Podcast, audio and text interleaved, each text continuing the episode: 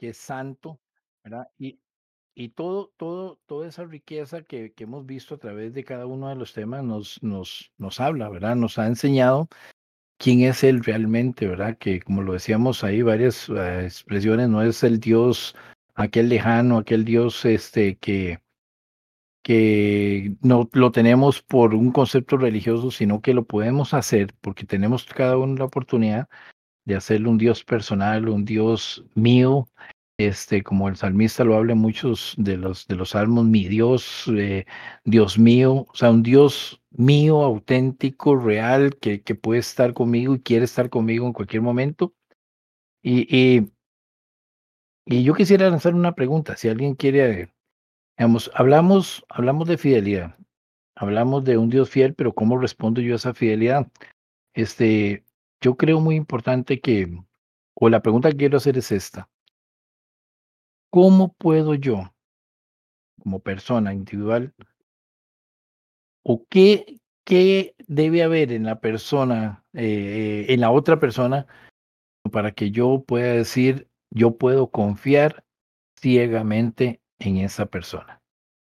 O sea, es, es alguien que yo conocí en el bus y ya mañana, o ahí mismo le digo, mira, yo mañana voy de paseo, tomar las llaves y cuidarme la casa. ¿Cómo, cómo, cómo se, se fomenta esa fidelidad? Si alguien quiere aportar eh, para arrancar con esto. Yo pensaría que tendría que tener este transparencia, ¿verdad? Que la persona fuera real, veraz, pues, para yo poder confiar en él, para saber de que no, de que no me va a engañar o va a hacer otra cosa porque yo la conozco y, y es la persona que yo conozco que es. Importante. ¿Alguien con otro aporte?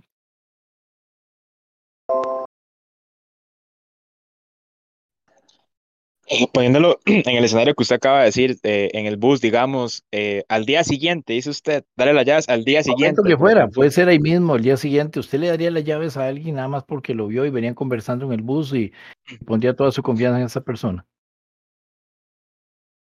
Di, digamos que no, tendría que demostrarme que, que realmente tenga como esa fidelidad, que irradie eso tal vez. Yo personalmente, perdón, No, agregando diga, un poco a, a eso personalmente, digamos, si yo conozco a una persona hoy, no podría darle las llaves de mi apartamento mañana, digamos, para mí necesitaría tiempo, yo, yo necesitaría un tiempo para poder conocerla, para saber qué intenciones tiene y demás, digamos, pero yo realmente costaría mucho, al menos yo creo, darle así de buenas a primeras a alguien. Está muy, muy bien la- los tres aportes. Si alguien quiere dar otro, no hay problema. Eh, si alguien tiene algún aporte más a eso, no para continuar.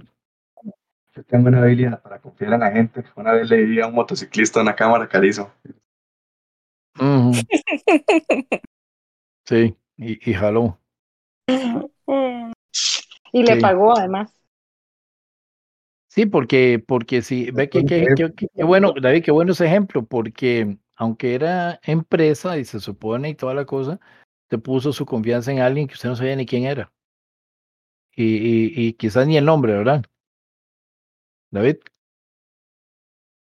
Mi nombre, placa. Nada, ¿verdad? Eh, y eso pasa, o sea, entonces, ahora mi, mi, mi aporte hacia esta pregunta inicial es, este, y eso es lo que queremos eh, re- que recalquemos, ahora todos vamos a participar, tengan plena seguridad, es, ¿por qué nos cuesta tanto confiar en Dios? Si Él, en esencia, nunca va a fallar, si Él no miente, si Él siempre ha estado ahí con nosotros, dice la palabra de Dios que estuvo desde la misma formación, el, el creo que es Isaías, si, si, si me equivoco, donde decía que Él estuvo, no, un salmo, más bien, tu embrión, no, mi embrión vieron tus ojos, ¿alguien sabe dónde está ese texto? Porque no lo traía y no, no me iba a ir por ahí. Me equivoco, pero ya lo busco. Búsquelo. Él dice, mi embrión vieron tus ojos. O sea, él estuvo ahí desde la misma concepción, desde el mismo momento donde, donde nos, se fueron formando cada una de las partes de, de nuestro ser. ¿Dónde está eso, David? ¿Lo tienes ahí a la mano? Salmo 139, cap- eh, versículo 16. Léalo. Dice, mi embrión vieron tus ojos y en tu libro estaban escritas todas aquellas cosas que luego fueron formadas, sin faltar una de ellas. qué interesante. Dice, y en tu libro estaban escritas, o sea, ya había, ya hay una historia suya y una historia mía antes de nacer. Y él estuvo ahí en esa formación. Yo le puedo decir algo a ustedes, este, de, yo estoy vivo por la gracia de Dios y porque Dios tiene un propósito. Porque en mi caso, a pesar de que Dios estuvo ahí todo, yo nací más casi no nazco. Eh, yo venía con el cordón enrollado y lo primero que se me presentó, dicen, dicen por ahí, ¿verdad? Porque lógicamente no voy a acordar, este, fue el rostro, fue la cara. Y, bien podía haberme ahogado, bien podían haberme estrangulado cuando, cuando me sacaron. Y, aquí estoy, ¿verdad? Como dicen por ahí, hierba mala nunca muere, no, no, sin chiste. Y al final de cuentas, ¿qué pasa? Dios estuvo ahí, Dios estuvo en mi formación, Dios estuvo en la suya, Dios estuvo en cada detalle de, de, de sus pestañas, su cabello, sus cejas, cada cosa que fue formada. Este, eso quiero hacer un paréntesis aparte del tema, este, porque los seres humanos a veces somos muy dados a sentirnos en algunas etapas de la vida solos, eh, desamparados. En algunos momentos sentimos como que alguien, nadie está con nosotros, que nadie le importo, que, que, soy como un cero a la izquierda, que, que no, no, no, no, no tiene ningún valor. Y, y, y si, nos, si partimos del hecho de que Dios estuvo desde el principio con nosotros en el mismo vientre y nos ha cuidado hasta el momento en que le conocimos y nos ha cuidado aún más cuando ya somos sus hijos, este, tenemos razones para confiar en Él. Pero ustedes decían algo muy importante. Yo a alguien que vea en el bus, no le voy a poner las llaves en, de, la de la casa. Bueno, aquí saben cómo soy yo con las llaves, ¿verdad? Cuando se me pierden, es más fácil perder un gato casero que perder yo las llaves porque las busco hasta que las encuentro. Porque para mí es desesperante y menos se las voy a poner a alguien en las manos. No voy a poner mi confianza, no voy a poner todo mi esfuerzo y todo lo que yo soy en las manos de alguien que yo no sepa quién es y que no lo haya probado. Dígame una cosa como, como, como pregunta. ¿Han probado ustedes a Dios? Yo lo he probado. ¿Saben quién es Dios? En algún momento de la vida que siente que se están cayendo, le han clamado y Él ha llegado o los ha dejado tirados en el piso. Porque Él tiene muchas formas de llegar. Puede llegar por un abrazo, puede llegar por una oración, estás emocionalmente destruido y alguien llega y, hasta gente de la calle. Yo no sé si a ustedes ha pasado, gente, que, que le voy a contar un testimonio así rápido y vergonzoso para mí, pero, pero yo, en tiempo de juventud yo me descuido un poquito y en una ocasión me fui por ahí a al cine solo. Eh, anduve muy solo en ese tiempo, fue un tiempo de, de juventud que, que, estuve un poco solo y eh, solo humanamente hablando y me fui para el cine y cuando yo salí del cine, este, traté que alguien que me conocía no me viera y yo hice, según yo, un recorrido de una cuadra y caminé más de la cuenta para llegar a la parada y adivinen, en la parada estaba esa persona. Entonces no pude esconderme de esta persona, me vio y ahí me preguntó, ¿y qué, cómo va? Digo, ahí voy luchándola, ¿verdad?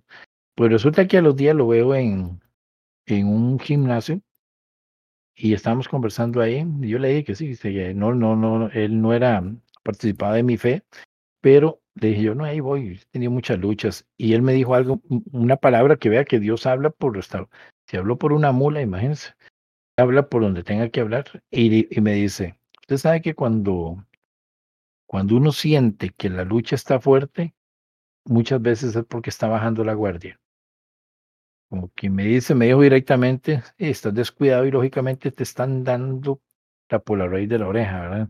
Entonces, eh, Dios es tan, tan lindo que usa quien tenga que usar para levantarte el ánimo, para darte una palabra de aliento. Él es fiel, Él es fiel, Él siempre va a estar ahí. Yo le voy a invitar a, Yoli, si me hace el favor, este, búsquese por favor en, en Salmos 31, 14 y, y, lo vamos a leer. Este, no sé qué, qué versión tiene usted ahí, este, para que lo lea. Salmos 31, 14, por favor.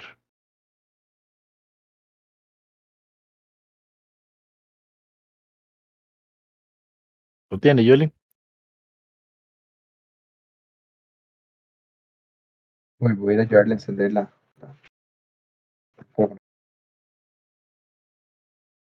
Treinta y uno catorce, espera. Treinta y uno catorce, sí.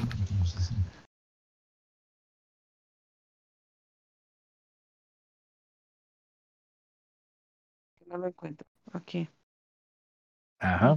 Mas Y, yo en perdón, ti Yoli, perdón, Yoli, Yoli, gracias. oh Jehová. Yoli, Sí, perdón, yo le doy un chance nada más para decirle a, los demás, Maddy, vaya buscándose también para ir avanzando rapidito, eh, rapidito y, provechoso. Isaías 26, versículo 3 y 4, por favor. Y ahí apúntese, por favor, eh, David, usted está listo en su puesto, ahí apúntese Salmos 56, 3 al 4. Este, Bexi, porque se, eh, voy a ir en ese orden, Salmos 62, 5 al 8. Búsquelo con tiempo. Este, regálame un segundito porque quiero decirle a cada uno. Eh, Brayton, Salmos 37, 5. Por favor, búsquelo. Proverbios, eh, Loli, por favor, Proverbios 3, del 5 al 6. Este, una vez más, bueno, quedemos ahí, después le digo al otro. Ok, quedamos hasta, hasta Loli. Ahora sí, yo le léalo, por favor yo en ti confío, oh Jehová, digo, tú eres mi Dios. Vea qué importante ese texto, dice, pero yo en ti confío, oh Señor. ¿Usted cree que, que el salmista cuando escribió esto, cuando expresó esto, este, estaba hablando de un Dios que no había probado? Estaba, no sé, ahí dice quién escribió ese, ese salmo, Yoli. Ahí seguramente dice Salmo de David o algo así. Usted, ahí lo tiene, no sé quién lo, quién lo, quién lo escribió.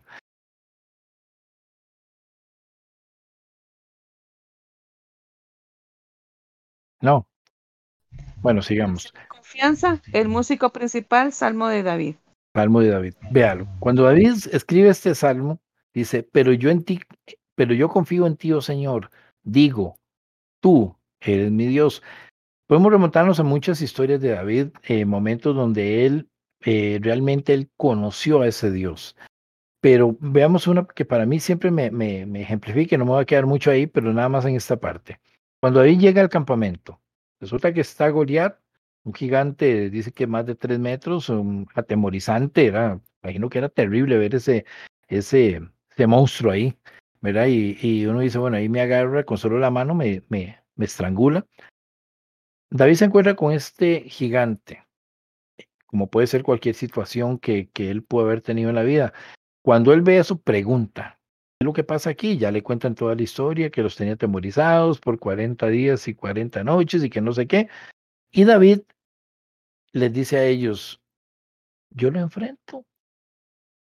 Yo estaba en el campo, dice. Ahí es donde él había conocido a Dios y quién sabe cuántas veces más. Yo estaba en el campo, dice. Y si un, ya sea un, león o un oso, me arrebataba una de mis ovejas, dice, yo empezaba a perseguirlo. Y lo alcanzaba y le arrebataba la oveja y lo mataba. Yo no sé cómo lo hacía, pero dice, y yo lo mataba, porque ahí no se detalla. Dice, así va a ser este filisteo incircunciso, porque Dios lo va a entregar en mi mano. Y así se lo declara él, usted para parafrasear la historia, se lo declara al mismo, al mismo gigante, le dice, hoy Dios te va a entregar en mi mano. ¿Por qué? Porque el salmista había conocido a Dios. El salmista, quién sabe cuánto tiempo ahí en sus momentos, porque era un danzor y, y le gustaba cantar y todo, quién sabe cuántas veces ahí, como, como los que vimos la serie de Heidi, ¿verdad? Ahí como, como el Pedro era, se me olvidó este, este bichillo que cuidaba las, las ovejas y empezaba a brincar con las ovejas y la música y no sé qué. Yo me imagino al salmista eh, orándole a Dios, hablando con él, cantándole, este, y, y, y, teniendo una fiesta con él. Lo había conocido de tal manera, y él dice, ese Dios no fue la persona que yo me encontré en un bus, conversé con él y me dijo, vaya, mata a ese gigante. Ese Dios lo he conocido tanto, me he relacionado tanto con él, que pongo toda mi confianza en él. Y algo muy importante que dijo él, ¿verdad? Que, que, que se recalca en ese texto, cuando él dice, digo, digo, dice, tú eres mi Dios. Tú eres mi Dios personal. Tú eres el Dios que, que, que, realmente ya yo conozco. Ese es el Dios, no es el Dios que me hablaron, no es el Dios como le pasó a, a, estos hombres ahí con el tiempo de, de, de, Pablo. En el nombre de Jesús, el que predica Pablo, estaban hablando de un Jesús que no conocían. Eh, David no hablaba de un Dios que no conocía. Y tal era el conocimiento y la relación con Dios que él llegó a confiar plenamente en él Y ese antes del gigante y después del gigante le cambió la historia a él y cambió la historia de Israel. Dios es tal que nosotros tenemos que hacerlo nuestro Dios personal. No podemos verlo como el Dios evangélico, como el Dios de la Biblia, como el Dios que está en los cielos, como el Dios que hizo los cielos y la tierra. Yo tengo que hacerlo mi Dios como el salmista. Tengo que verlo como alguien que, que, que yo puedo clamar a Él en cualquier momento y Él va a estar ahí porque así lo dice su palabra. No hay una sola em, detalle o, palabra que Él haya dado que no se haya cumplido. 700, días, 700 años antes de la muerte de Jesús, de la venida de Jesús a la tierra, ya Isaías lo había nombrado. Ya Isaías se había dicho eh, en Isaías 53 y describió totalmente qué iba a pasar con él y fue tal de la veracidad de esa palabra que 700 años después se cumple. Él promete sacar al pueblo, lo sacó. Pasaron 400, como 400 años en esclavitud, sí, pero 400 años en el tiempo de Dios son milésimas de segundo. Para él, eh, él, él va a cumplir su propósito. Gente, tómelo, tómelo para usted, tómelo muy personal. Que Dios tiene para usted, Maddie, Brayton, Bexy, Loli, Jolie, David, lo que Dios tiene para usted, Dios lo va a cumplir, sí o sí. Víctor, Lucy, los planes de Dios, ya Víctor pasó por, por el valle de sombra y de muerte y el Señor estuvo con usted. Entonces, tranquilo, porque si Él estuvo con usted ahí, si Él estuvo con usted en la concepción, si Él estuvo usted en los tiempos difíciles, si se barató la nariz con aquella bicicleta y no se quebró el cráneo, Él estuvo con usted, tenga plena seguridad que Él va a estar con cada uno de nosotros, pero tenemos que hacerlo un Dios muy personal. Y no puedo llegar a conocer a Dios si no me relaciono con Él. Tengo que relacionarme con Él, tengo que caminar con Él, tengo que, en cierta forma, porque Dios no necesita ser probado, probarlo a Él y probar mi fe en Él también. La, real, la, la realidad de esta confesión de, del salmista es que Dios, él podía confiar plenamente en Dios y segundo, tenía a un Dios muy personal. Madi, por favor. Isaías 26, 3, 4. Sí, el, este lo tengo en la traducción viviente, entonces lo leo rápido. Dice, tú guardarás en perfecta paz a todos los que confían en ti, a todos los que concentran en ti tus pensamientos. Confíen siempre en el Señor, porque el Señor Dios es la roca eterna. Interesante, hay, hay eh, según el, libro este, ¿verdad? el texto este, hay dos cosas que se relatan ahí. Una es una exhortación. Exhortar no necesariamente es una regañada. Exhortar es como, como, como ponernos en una ubicación donde podemos realmente entender qué fue lo que, lo que se quiso decir y qué es lo que Dios está demandando. Y también hay promesa. Para mí la, la exhortación es, como lo dice aquí en, en el 3, ¿verdad? Perdón, eh, yo diría más bien el, el, el 4 como exhortación donde dice confíen siempre en el Señor. O sea, él, está, él nos está diciendo por, por su palabra, eh, no está diciendo, eh, vean a ver si, si, si hay, en el camino a usted se le ocurre, pues que cree que puede confiar en él. No, confíen siempre en el Señor. Y siempre para mí es un absoluto, todo es un absoluto y nada es un absoluto. ¿Qué es siempre? Siempre. ¿En qué? En los momentos bonitos donde tengo mucho dinero, donde mis deudas están canceladas, donde no tengo conflictos familiares, en el caso de los esposos o los hijos en la casa, no tienen que pasar por situaciones difíciles con sus padres, aquellos que quedaron solos, que por alguna situación este, están ahorita, eh, digámoslo, humanamente hablando, solitos en apariencia, o, o que sus padres del todo los abandonaron o, que las cosas no me están saliendo en los negocios, en ese momento que, que debo confiar en Dios, claro que sí, porque es muy fácil sentir que Dios está conmigo cuando todo me está saliendo bien. El caso de Job, para mí, este, es un caso muy ejemplificante. Tenemos a un Job eh, próspero, tenía mucha riqueza, tenía muchos hijos, abundaba en todo. Y de un momento a otro, este, por permiso de Dios, ¿verdad? Así como le pasó a, a Pedro, donde le dijo, Pedro, Dios, Satanás te ha pedido para zarandearte, pero yo he orado por ti para que tu fe no falle, le dijo el Señor. O sea, en otras palabras, le dijo Satanás, eh, Pedro, eh, yo estoy al tanto de lo que va a pasar y estoy de acuerdo. Y estoy de acuerdo, ¿por qué, Pedro? Porque confío en usted que usted va a salir bien librado. Gente, muchas veces, muchas veces, situaciones que estamos pasando, eh, son permisos de Dios, muchas veces, porque en ese momento es donde yo tengo que sacar lo mejor de mí. Dios, ¿por qué no mató a Goliat? No lo mató él directamente porque necesitaba de alguien que le creyera a él y lo hiciera para testimonio, para alimentar la fe, para que el pueblo creyera más en él. Y en ese caso, eh, la demanda es confíen perpetuamente en él.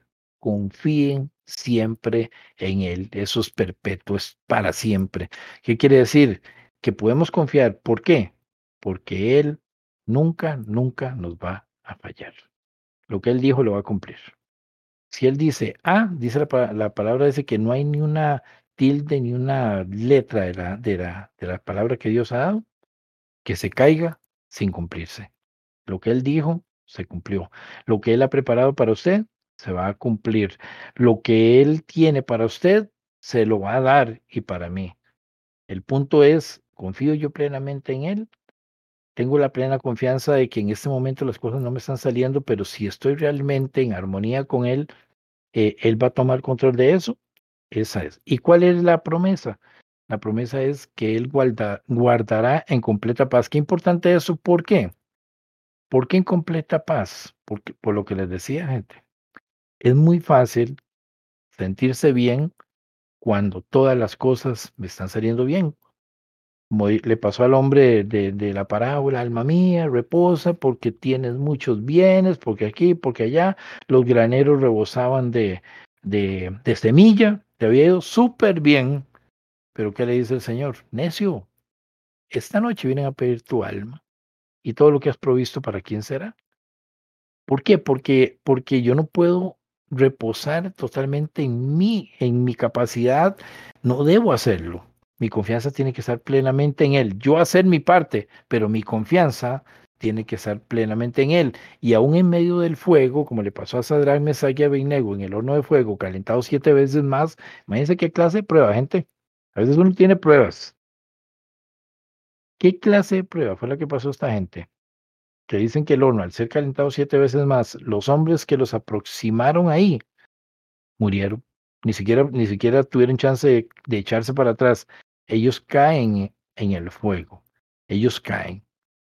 ¿Qué los, los sostuvo a ellos? La fe de ellos, porque ya antes de eso, ellos habían decidido alinearse con Dios, creer en Él y dijeron, no vamos a contaminarnos con la comida de el palacio de Nabucodonosor. Entonces, si yo estoy alineado con Él, si no me estoy contaminando con la comida de este mundo, ¿qué es la comida de este mundo?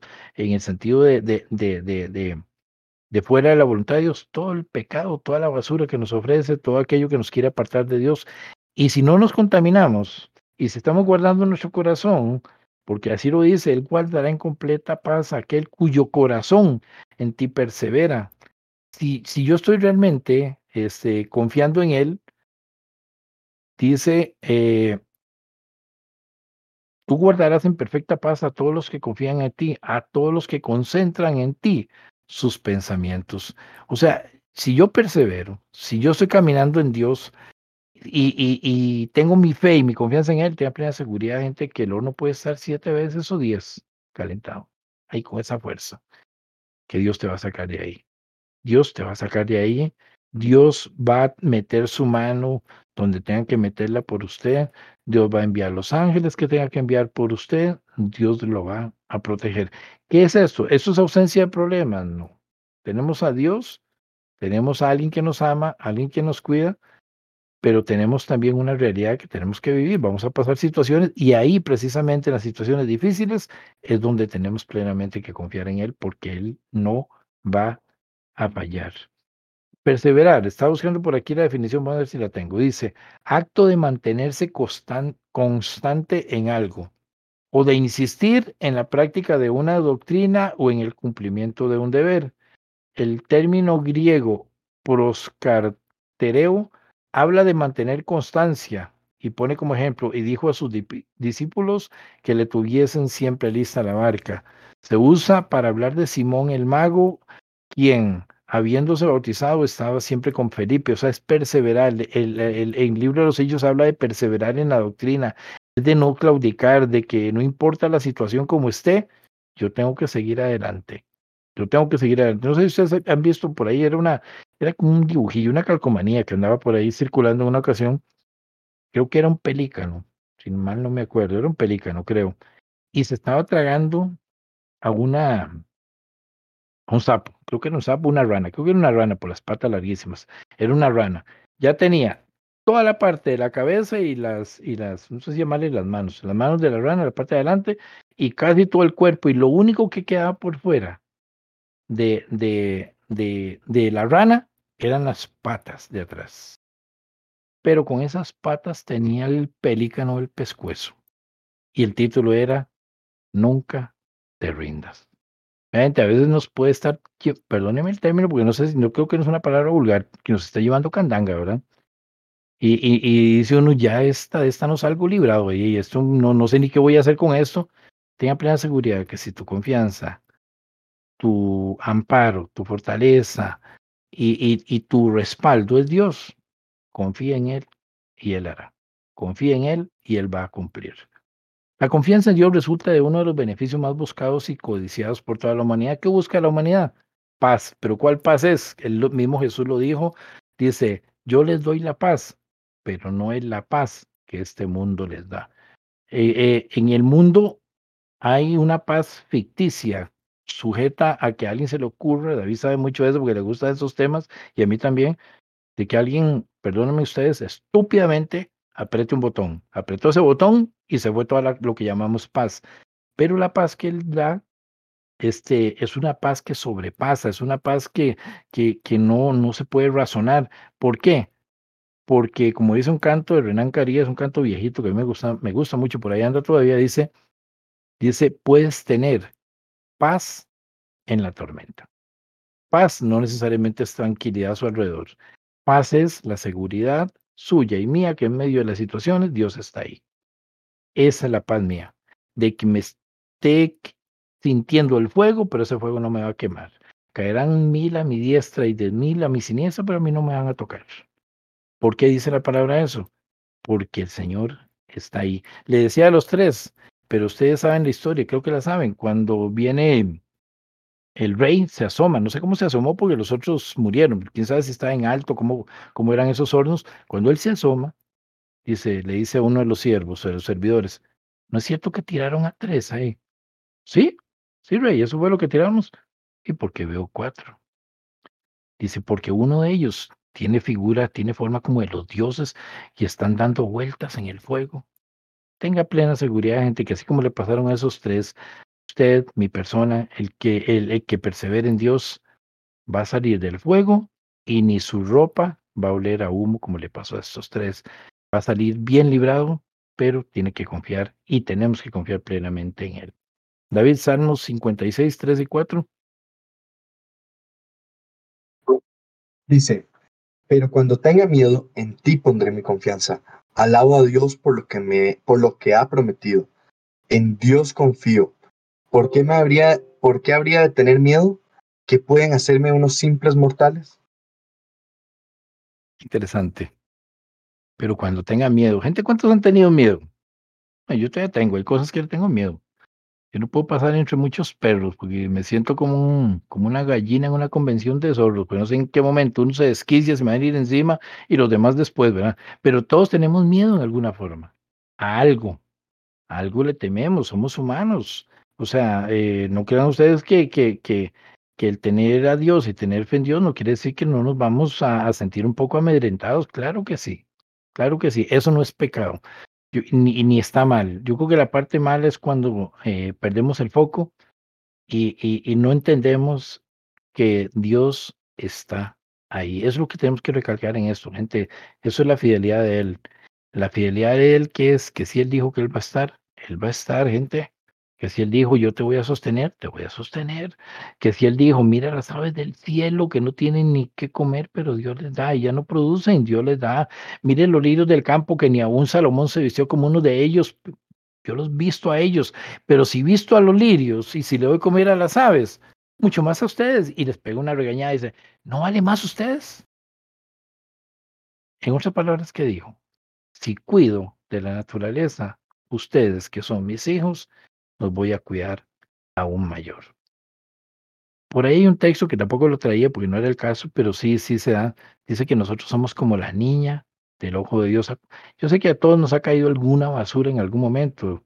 Bexy recuerda bien cuando se lastimó el ojito. No sé si lo recuerda, pero la pasó mal esta niña los gritos que pegaba la pobrecita y era que se había fisurado un poquito el ojo, el dolor que se siente y el estorbo cuando es una basura y se queda uno ahí como, como dice el dicho, viendo chinos con sombrilla y uno cierra los ojos y no hay ni cómo abrirlos porque le duele y aún sacándose lo que le estorbó, sigue lastimado el ojo. Pues déjeme decirle que dice la palabra de Dios, que usted y yo somos como la niña de sus ojos por Dios, que a entender. Si yo no me aguanto una, una, una boronita, imagínese cuando alguien venga y lo quiera tocar a usted. Cuando alguien venga y lo quiera maltratar. Por eso dice la palabra de Dios, y esto es una sentencia para cualquiera de nosotros, dice, no se venguen ustedes, no busquen venganza, déjenmelo a mí, yo daré el pago, mía la venganza. Porque Él pelea por sus hijos. Y si usted no es su hijo, yo sé que lo es, pero si usted no es, hoy puede serlo, y yo sé que sí lo es. Entonces, si usted es hijo, todas esas, bueno, aparte de lo que hablábamos de las demandas, todas esas promesas que están en la palabra son suyas. El problema no es si Dios se las quiere dar o Dios quiere cumplirlas en usted. El problema es si yo creo que Él las quiere cumplir en mí. Porque Él es veraz, Él no, él no miente. Él va a, a, a cumplir. Dice aquí que la confianza en Dios resulta de uno de los beneficios más buscados. Dice, la paz es un regalo de Dios a aquellos cuyos pensamientos perseveran en confiar en Él. Qué interesante. Los pensamientos. Porque aquí, aquí, gente, salmista, perdón, Pablo decía en, dice en Romanos 12, en uno de los textos, dice que tenemos que renovar esto, nuestros pensamientos.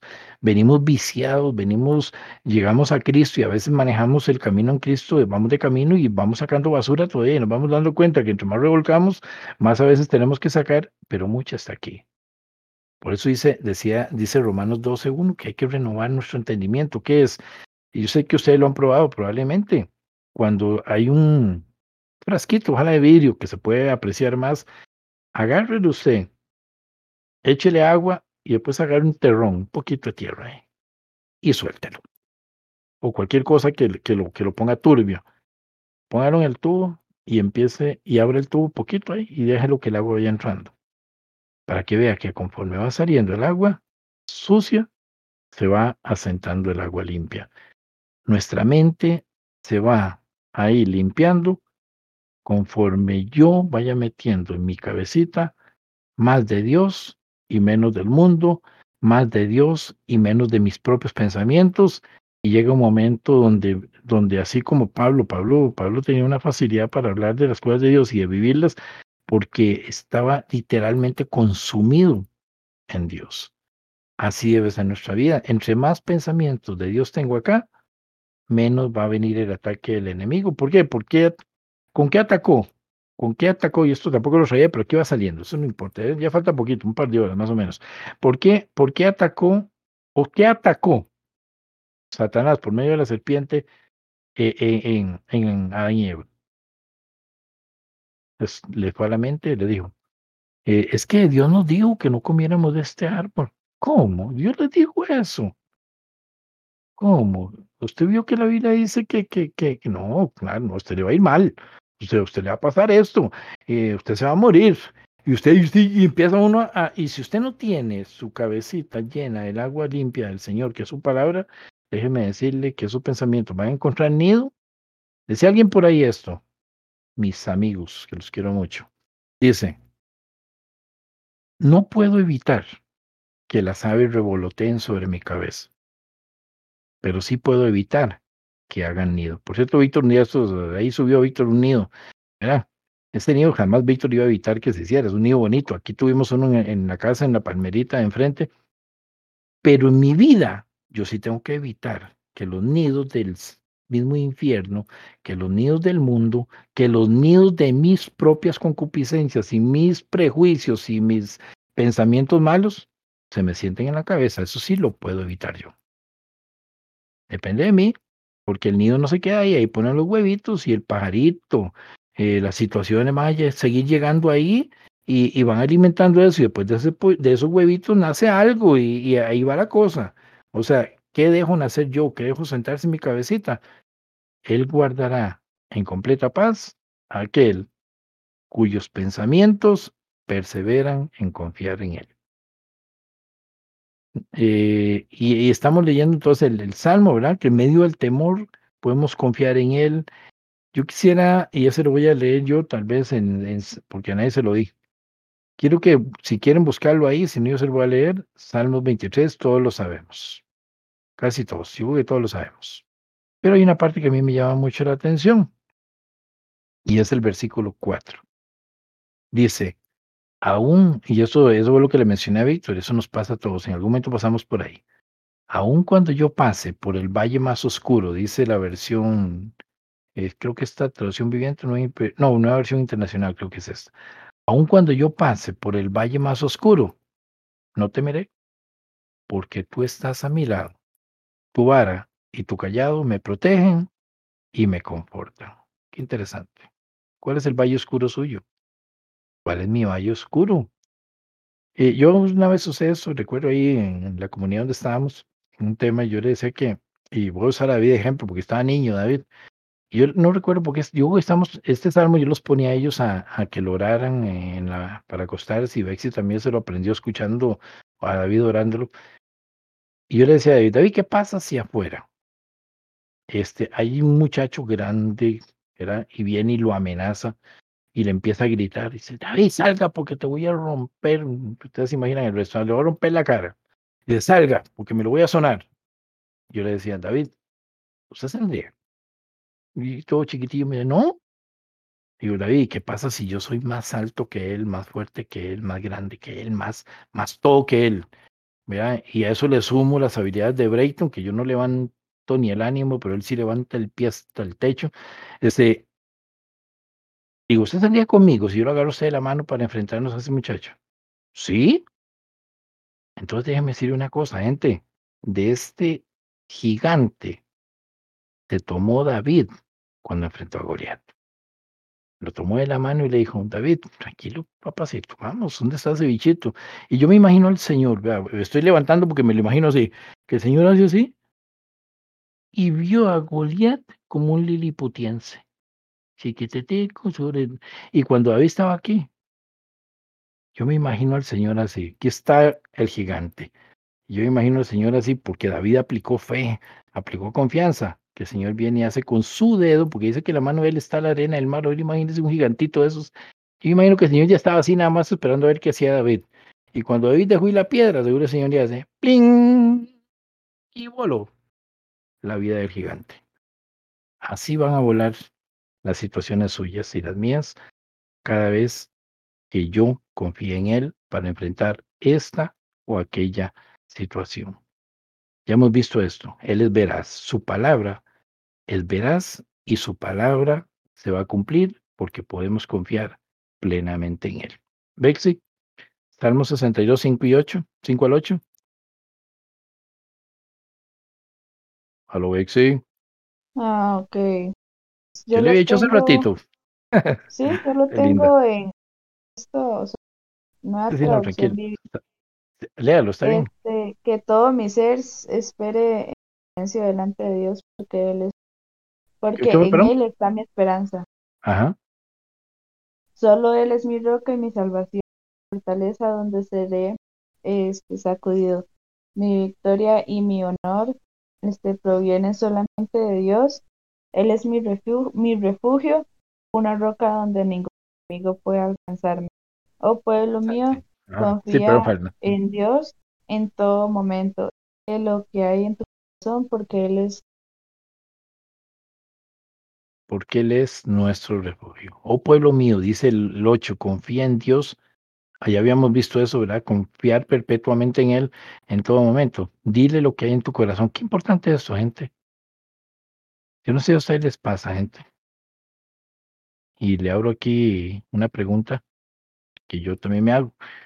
¿Cuántas cosas nos avergonzamos de hablar con alguien?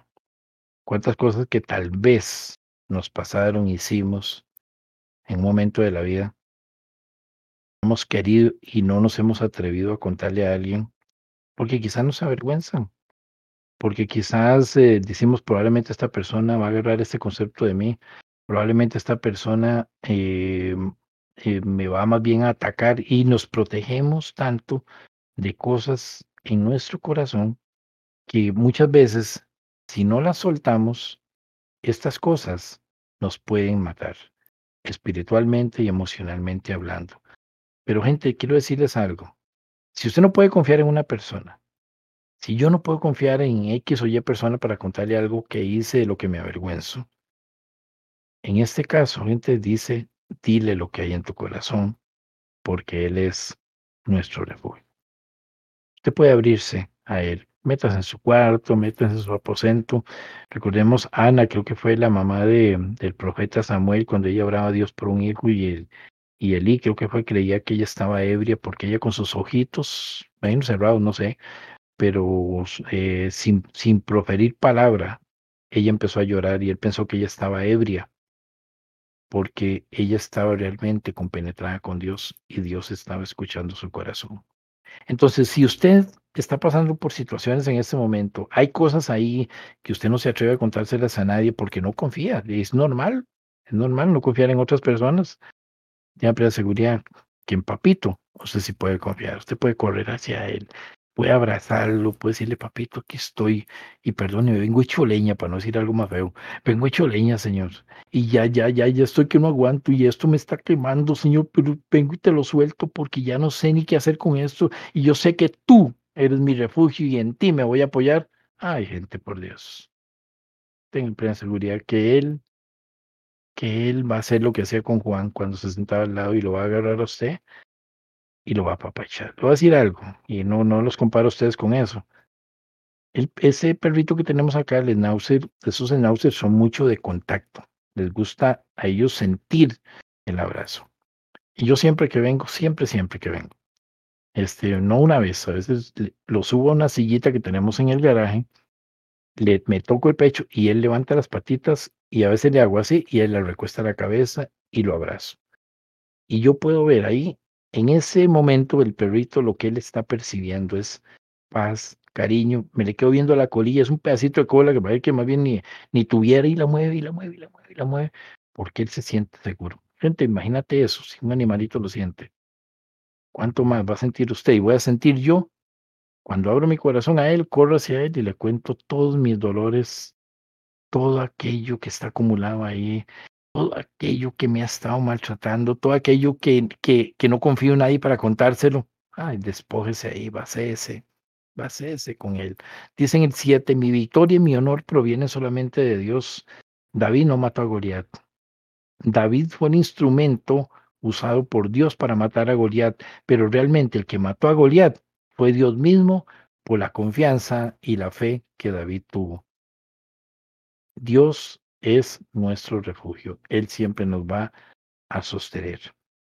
Ese, ese, eh, y ahí vemos varias cosas. Vemos que el salmista habla, ¿verdad? Reposar, eh, en la versión esta, Reina dice reposar y esperar en Dios. En, el versículo 5 habla, habla de, de, de, reposar en Él, ¿verdad? De esperar en Él.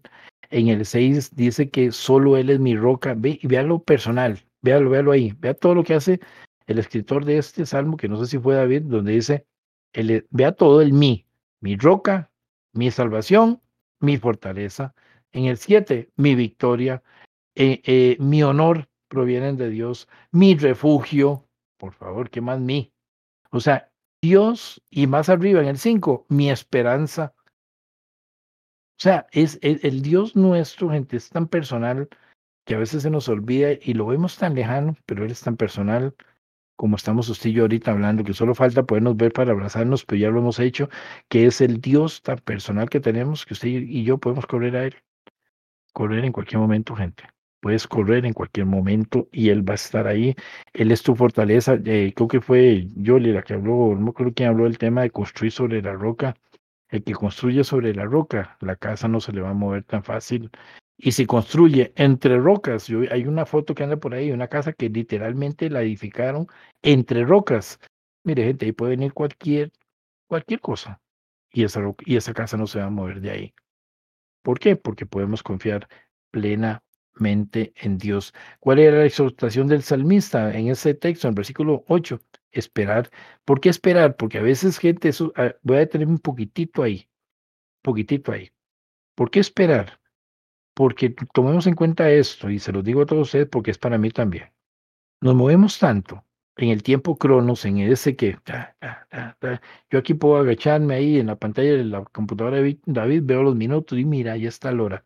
Y pues mira, mejor voy a terminar porque medimos tanto el cronos que a veces aún en Dios nos metemos en el cronos y le pedimos a Dios algo y pasan los días, pasan los meses, como dice la canción, que no me la sé la letra, es la música, pasan los meses, sigue pasando el tiempo, eh, no, ahí es donde fácilmente, probablemente podemos claudicar en la fe y sin fe, dice Hebreos, es imposible, o sea, no hay forma. Es imposible agradar a Dios. Es muy fácil de momento decir, no, ¿qué sería? Que no tuve fe para pedirlo. ¿Qué sería? ¿Que, que Dios no me oyó? ¿Qué sería? Que no le importo a Dios. A veces lo decimos. Señor, ¿usted le importa a aquella señora, aquella viejita eh, que siempre está allá? Ella todo se lo cumple, a mí no me cumple nada. Y nos metemos en el cronos tanto que no hacemos esto que dijo la exhortación del salmista, esperar en Él. ¿Qué es esperar en Él? Dice, es esperar, cuando dice la palabra, todo lo hizo hermoso, ¿en cuál tiempo? Alguien que abre el micrófono y me diga esa parte. Dígame esa frase como dice el texto. Alguien, por favor. Loli, David, cualquiera. Todo lo hizo hermoso. En su tiempo. ¿En cuál? El mío. En su tiempo, en el de Dios. En el de Dios. Y cuando es en el de él, ¿qué, Loli? Cuando es en el de él, este, no es en el mío. Eh, eh, ¿es en el tiempo exacto o faltó o sobró? No, es en el tiempo correcto. En el correcto. Y cuando las cosas se hacen en el tiempo correcto, es como que yo esté construyendo una máquina porque la voy a poner a competir y está la carrera que me pego y ya está a punto y me queda una hora. Vea, eso, yo, Lili, a mí nos gusta ver esos programitas ¿verdad? que los ponen contratiempo de, de que construyen armas y no sé qué, y llegan y corren, corren y afilan. Y yo tengo que construir un vehículo porque me voy a tirar a la pista y ya se me está yendo el tiempo. Y por la carrera, probablemente no le puse los frenos ya puedo subir aquí en la primera curva que me encuentro y quedó ahí como hay, como hay Iron Senna, creo que se llamaba este brasileño, que quedó despedazado contra el muro. En la primera curva me fui contra el muro y pegué porque lo hice en mi tiempo. Pero si yo espero en él, él lo va a hacer. Él lo va a hacer. El Proverbios, ese lo tengo yo aquí, voy a buscarlo. Proverbios 23, 6, creo que habla exactamente de eso para buscarlo. Dice 23.6. Por si no saben, este, ¿de dónde está ese? Ah, ese era. Yo voy a apuntar. No, es Proverbios. Eh, Apunté 8, ¿verdad? 23, 26, perdón. 23, 26, sí. Y si no saben buscarlo, está después del 25. 23, 26. Dice, ay Dios, Dios mío, hijo del país, no lo encuentro. 23, ahora sí. 23, 26. Vea qué lindo esto, por Dios. Y Dios mismo nos hace a nosotros personales hacia Él. Vea, posesión de Él. En esta versión, nueva versión internacional, dice, oh, pero yo, yo me imagino, gente, yo me imagino como a Dios ahí, como el papá chineador, como aquel papá que, que, que no sé cómo, cómo escribirlo, como aquel papá donde se puede uno refugiar y, con solo el abrazo decir uno, ya aquí me completé, dice, oh, hijo mío, hijo mío, tú eres mío, eres mi hijo, no eres una creación nada más, eres mi hijo. Dice, dame tu corazón, que tus ojos se deleiten en seguir mis caminos. Oh, hijo mío, el mío, el personal, el que yo amo tanto, Dame tu corazón, dámelo, porque tus ojos se deleiten en seguir mis caminos. Porque si yo hago esta parte de darle mi corazón y le digo, Señor, en ti pongo mi confianza, guíame. Eh, yo no sé si ustedes lo han hecho, pero yo muchas veces lo he hecho y, y sigo a veces cometiendo errores, pero digo, Señor, ayúdame porque yo soy muy torpe para tomar decisiones. Ayúdame porque mis decisiones he fallado, porque no he hecho la, no he tomado la decisión correcta, soy muy torpe. Y esta parte que dice, dame tu corazón, que tus ojos Oiga, no dice miren, hay una versión que dice miren, no, aquí dice que tus ojos se deleiten en mis caminos, en seguir mis caminos. Eso es importante porque si lo hacemos así, gente, la vida se nos va a hacer más sencilla. Brayton 37.5 de Salmos, por favor. Ah, este, dice, entrega al Señor todo lo que haces, confía en Él y Él te ayudará. Qué importante, ¿ah? Alguien que tenga la versión, esta es importante porque me encanta demasiado. Alguien que tenga la Reina Valera para que vea lo que dice. Ay, sí, la Reina Valera. Ese es de mis, mis A mí me gusta porque habla, habla de tiempo en él. Ve qué importante. Léalo. Eh, ¿cuál, ¿Cuál cita es? 37.5 de, de Salmos. Salmos 37.5. Sí, es de mis. Eso es, eso es. Cuando yo estaba pequeña, eh, una vez mi abuelita nos puso a hacer un, un, concurso del Día de la Biblia en la iglesia. Entonces uno tenía que, pero yo tenía así como siete años, ¿verdad? Y uno tenía que aprenderse un versículo y entonces decirlo en la, en la iglesia, al frente de todos, y a mí me tocó ese. entonces ¿eh? ese dice, entrega al Señor, no, espere, que esa es la versión que no es. Eh, la Reina Valera dice, encomienda a Jehová tu camino y confía en él y él hará. Encomienda, encomienda. Yo me voy para ver si yo busqué, yo, yo busqué esa definición, voy a ver si aquí está. ¿Qué es encomendar? Vea qué interesante. Dice, poner algo, vea qué interesante, memoricémoslo porque a veces leemos tan rápido, ¿verdad? Eh, palabras que, que, que no el, la profundidad porque a veces no tenemos la capacidad o el texto no nos ayuda. Pero dice aquí, ¿qué es encomendar? Poner algo o a alguien al cuidado de una persona. Dice, poner algo a alguien al cuidado de una persona, le encomendaron la vigilancia del preso, le encomiendo a mi hijo, entregarse al amparo o protección de otra persona, se encomendó, es una parte así como frase, se encomendó a la Virgen para que le ayudara. ¿Qué es? Es poner esa confianza, es decirle a alguien, mire, ¿sabe qué? Agarra esto, agarra esto y, y yo soy tan torpe para administrarlo, como decía Pilo Bando al final, ¿verdad? Entonces a ustedes les pasa que a veces uno no, no, arma ni un rompecabezas de dos piezas, decía Pilo Bando, ¿verdad? Y uno está a veces tan torpe para tomar decisiones que que lo importante es mejor agarrar todo el montón de piezas, a veces ese rompecabezas desarmado y decirle, señor, agarra esto, un favor, papito, porque no tengo ni idea de qué hacer. Estoy totalmente nulo y yo sé que si lo armo, este, me pasa eso que yo y nunca he podido armar casi nunca un rompecabezas completo.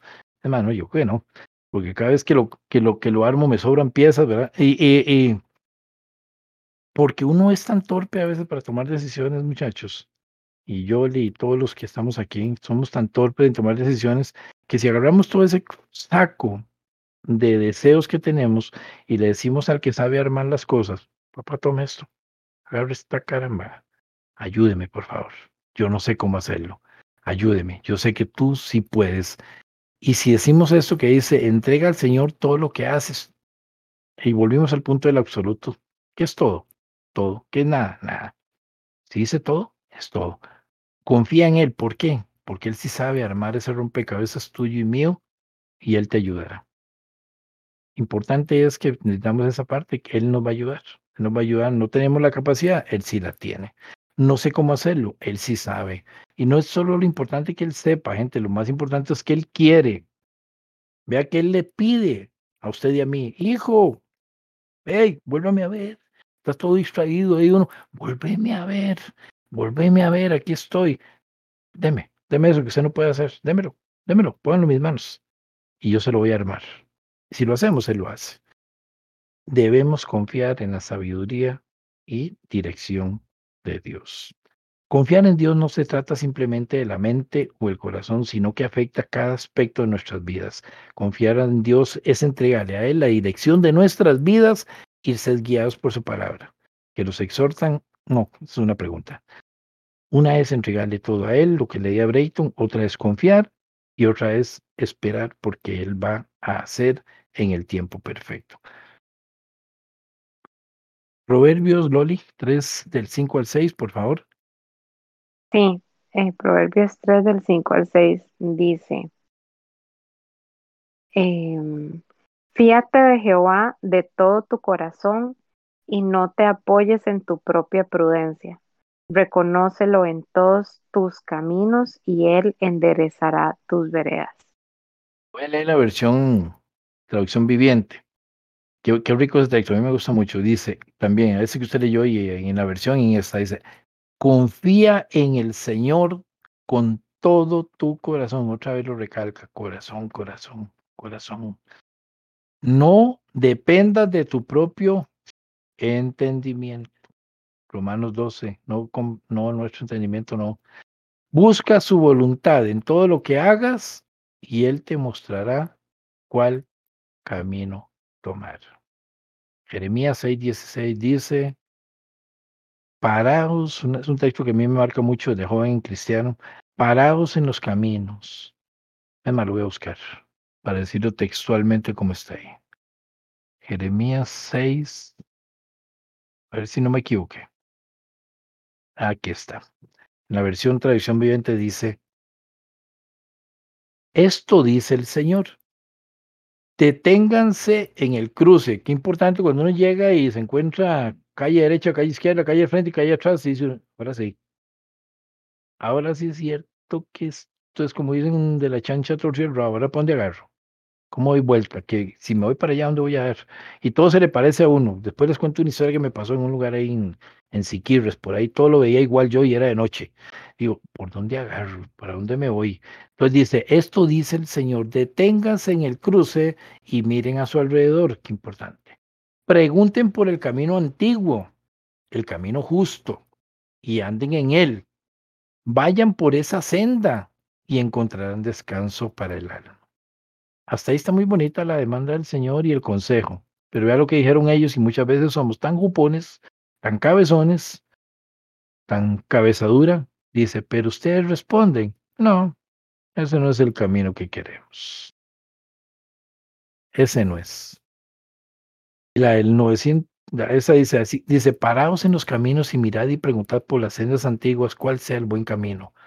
Y andad por él y hallaréis descanso para vuestras almas mi concepto es que es que a veces vamos tan encarrerados en nuestras decisiones y José hace y José aquí y José y José es muy capaz y José y José y José y José y José y cuando me doy cuenta estoy que ahora sí es cierto y ahora qué hago y ahora qué hago como decía en Chapulín verdad ahora qué hago es donde me tengo que detener y muchas veces tengo que ver para atrás aunque la Biblia dice que no recordemos las cosas antiguas, yo, considero que es en asuntos de pecado, pero en asuntos de ruta en Dios muchas veces hay que detenerse, aún sirviendo. Hemos visto pastores, pastoras, líderes, gente que, se, que caminaron 40, 50 años y al final se dieron cuenta que para nada sirvió lo que hicieron. Devolverse, devolverse, devolverse. Y una vez encontrando dónde fue que uno tomó la ruta equivocada, tomar la ruta correcta, que es la ruta de la voluntad de Dios, de la confianza en Él, de lo que Él realmente quiere para cada uno de nosotros. Entonces, de ese texto que sacamos, confiar totalmente en Él, a ciegas, gente, a ciegas. No confiar en nuestra propia prudencia, nuestra propia capacidad. Tres, reconocerlo en todo, en todo, en todo, en todo, que es la parte difícil. Somos muy dados a, a hacer y deshacer. Y lo importante, que dice, la versión de Reina Valera, Él enderezará lo torcido, Él enderezará la vereda. Qué importante. De con frecuencia las escrituras contrastan la sabiduría de confiar en Dios con la necedad, oiga, necedad, no necesidad, necedad de confiar en uno mismo. Dice Yoli, Isaías, Jeremías, perdón, Yoli, ¿verdad? Le di a usted también Jeremías 17, del 5 al 8. Juli.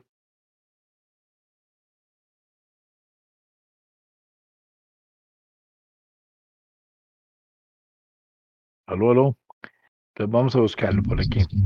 Aquí. Ahora sí. Juli, ¿me escucha? Espera que no tiene Jeremías. Sí, sí. Ajá, qué dicho. Yo pensé que, que, que estaba en alguna situación donde no podía. Sí, del 5 al 8. Del 17. Al 5 al 8. Jeremías 17, del 5 al 8, sí, por favor.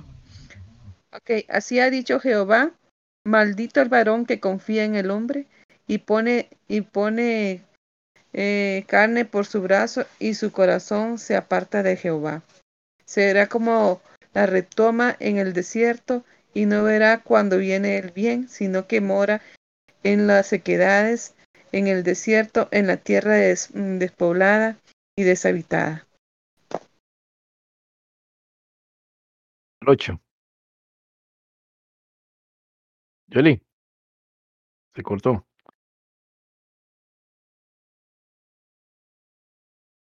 Perdón. Ok, bendito. Bendito el varón que confía en Jehová y cuya confianza es Jehová. Porque será como árbol plantado junto a las aguas, que junto a la corriente echará sus raíces y no verá cuando viene el calor, sino que su hoja estará verde, y en el año de sequía no se fatigará ni dejará de dar fruto. Qué importante, ¿verdad? Les voy a leer la versión de nueva. Esa, es la versión que siempre he conocido y me encanta mucho. Vea esta. En la nueva versión interna, no, eh, traducción viviente. Esto dice el Señor. Malditos son los que ponen su confianza en simples seres humanos, que se apoyan en la fuerza humana y apartan otra vez gente, su que apartan el corazón del Señor. 17.6. Son como arbustos raquíticos del desierto, sin esperanza para el futuro, vivirán en lugares desolados, en tierra despoblada y salada. En el 7.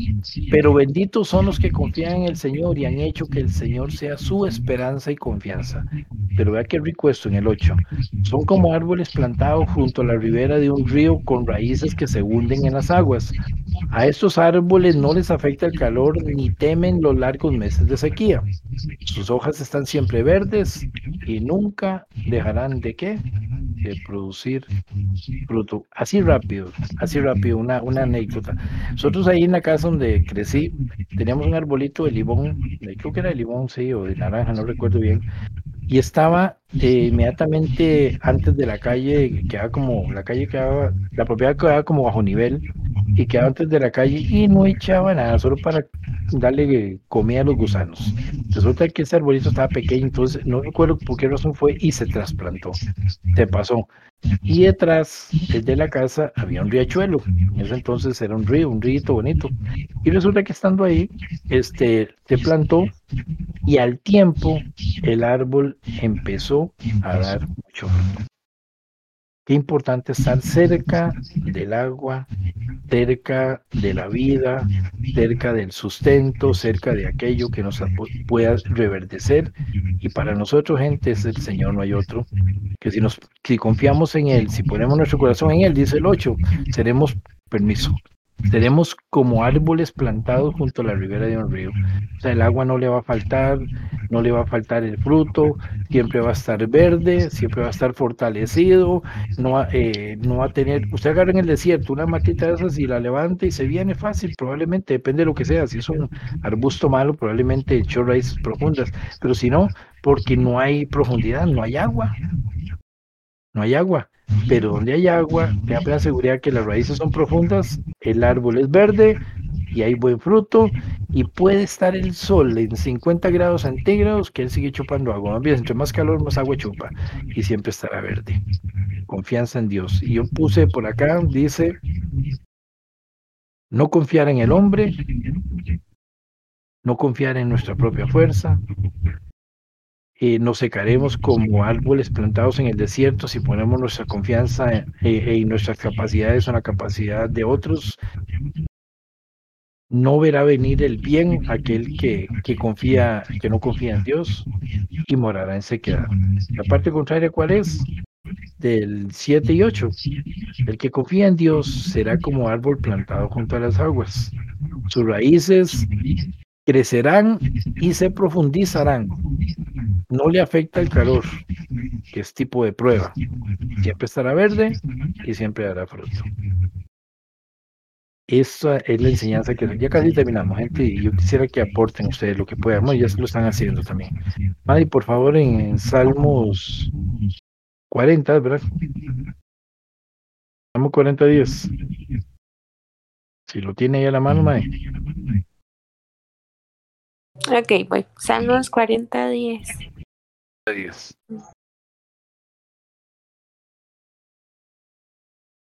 Ok, dicen... No ocultaré en mi corazón las buenas noticias acerca de tu justicia. Hablé de tu fidelidad y de tu poder salvador. A todos en la gran asamblea les conté de tu fidelidad y tu amor inagotable. Así es. ¿Qué es? ¿A qué nos lleva esto? ¿Qué pasó con la mujer eh, samaritana una vez que se encontró Jesús con ella, no ella con Jesús? Jesús fue donde ella le habló, le descubrió su corazón, le dijo, enséñame a tu esposo. hombre, no tengo, sí, yo sé que no tienes y el que tiene ahora tampoco es. Entonces, cuando él la descubrió, cuando ella reconoció que él era el agua viva, ¿qué pasó con ella? Ella se fue al pueblo y proclamó que había uno que era como, como, el profeta, que era, que era alguien que le reveló eh, todo lo que ella había hecho. ¿Qué tenemos que hacer nosotros? Vea, gente, eh, hay que ver las redes sociales, hay que ver las noticias, eh, hay que escuchar un poco y uno mismo a veces se presta para eso. Este, la parte de, de inseguridad, la parte de temor, la parte de, de, de, vacío que hay en la gente que vendrá ahora, qué pasará y si me despiden, y si esto y ahora no tengo trabajo, y cómo hago para comer y cómo pago. Yo que trabajo en institución financiera, ver a mis compañeros del área de cobro ahí, viendo a ver cómo le salvan la tanda literalmente a alguien para que la, no pierda su casa, para que no quede manchado. La persona llega, mire, yo quiero pagar, pero es una situación difícil la inseguridad, el temor, el, el, el, el, qué hago, hago que hay en su corazón, el, el, como el pueblo, el ejército aquel, ¿verdad? De Israel en los tiempos de David y Goliat, tirados detrás de un muro ahí, de un, perdón, de un cerro, quizás todos llenos de miedo. Ahí está el gigante, ahí está esa situación que no la puedo enfrentar. ¿Qué tenemos que decirles a ellos?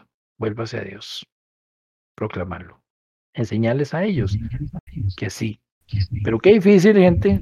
Eh, ahí, ahí voy para una regañita para usted, para mí. Si, si a usted no le está pasando, pues bien. Si a mí tampoco, pues bien. Pero si nos pasa, eh, dice por ahí que las palabras conmueven. Yo dándole a alguien un poema, una frase ahí muy melancólica, probablemente lo pongo a llorar.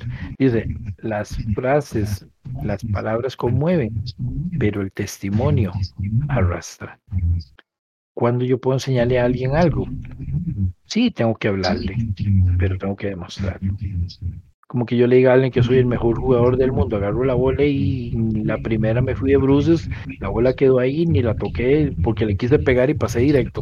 O sea, ¿qué le puedo demostrar? Yo tengo que demostrar con mis acciones, que es lo que dice aquí, proclamar la fidelidad de Dios. Sí, ¿por qué? Porque yo la he vivido. Por eso David habló con toda propiedad y dijo, estaba en el campo, fuese león, fuese oso, el Señor lo va a entregar en mi mano. Si los entregó a aquellos, a este me lo va a entregar más. Pues viene él y se lo declara al, gigante, se lo dice, hoy Dios, no, hoy te cortaré la cabeza, hoy te la voy a cortar. ¿Por qué lo dijo él? Porque confió en sus fuerzas, porque antes de eso dijo, ese Dios me salvó, este Dios me va a salvar del gigante. ¿Qué le tenemos que decir a la gente? Hay vacío, hay temor. ¿Qué va a pasar? Eh, ¿Qué pasará con ese coronavirus? ¿Vendrá alguna situación peor? ¿Va a venir otra pandemia? ¿Qué pasará con la economía mundial? Tenemos que decir a la gente y aprender nosotros primero que por sobre todas las cosas, Dios nunca ha dejado de ser Dios y que no importa lo que venga, vamos a salir adelante de esto, que no importa lo que usted esté pasando, usted va a salir. Tengo un compañero que pasó, está en una situación difícil ahorita, y bueno, yo no haría eso que él hizo, él mandó una foto como la hizo este muchacho de, de, de Nace una estrella, mandó un video, él lo que mandó fue una foto a una amiga, estaba ahí con unos tubos, en, estaba en, en ese momento está en UCI, pero estaba en severo, eh, no está inconsciente ahorita, y él y él puso algo ahí en la foto, mira qué interesante. Dios mío, ayúdame. Eso es lo que hay que decirle a la gente, que ese Dios que Él clamó, que ese Dios que creemos, que es un Dios que a veces lo vemos como el Dios bombero, pero aún así Él en su amor nos rescata, está ahí, no ha dejado de estar, que tenemos que llevarlos a Él. Bexi, eh, si puede ir buscando Salmo 89.1, ese se lo había anotado a usted, no sé si se lo dije, ya, ya, prácticamente vamos a terminar me lo había dado, pero ya se lo. Salmo 89, ¿qué? 89.1, es un versículo nada más. Ahí son. Estamos al tiempo, tranquilo. Siempre cantaré acerca del amor inagotable del Señor. Jóvenes y ancianos orarán de tu fidelidad. Oirán de tu fidelidad. Entonces, qué importante es eso, gente. Ya para cerrar, una es que yo tengo que confiar plenamente en Él, no puedo desviarme, no es suficiente, dice, ah, no es suficiente solamente la verdad de que deberíamos dar a conocer la fidelidad de nosotros, sino que en realidad debemos ponerla en práctica, lo que les decía el testimonio, debemos preguntarnos si hemos proclamado la fidelidad, fidelidad de Dios a quienes nos rodean o si la hemos escondido en nuestros corazones. En base a los textos anteriores, bueno, eso es, ahí. Yo estoy haciendo, leyendo lo textual. Es importante, gente, entender que eh, yo tengo que primero vivir la palabra para transmitirla, es un hecho. Yo no le puedo enseñar a alguien de mis labores del área si yo no las conozco y que lo voy a enseñar. Entonces yo les voy a enseñar a ellos y les voy a decir qué funciona y qué no funciona de acuerdo a lo que ya yo he puesto en práctica y sé que funciona. Entonces igual, confiamos en Dios, en su fidelidad, Él no va a dejar de ser Dios, Él siempre está ahí, siempre va a estar ahí, por a estar ahí, que la gente entienda que puede llegar a él, que no importa si el horno está 7, 10, 15, 30 mil veces más caliente, si hay uno más, que es Dios, bailando conmigo, brincando conmigo, divirtiéndose conmigo en medio del fuego, ese fuego no me va a quemar. Ahí quedo. Espero que algo les haya quedado y en parte quisiera abrirme para que hagan algún comentario, algún aporte, alguna pregunta.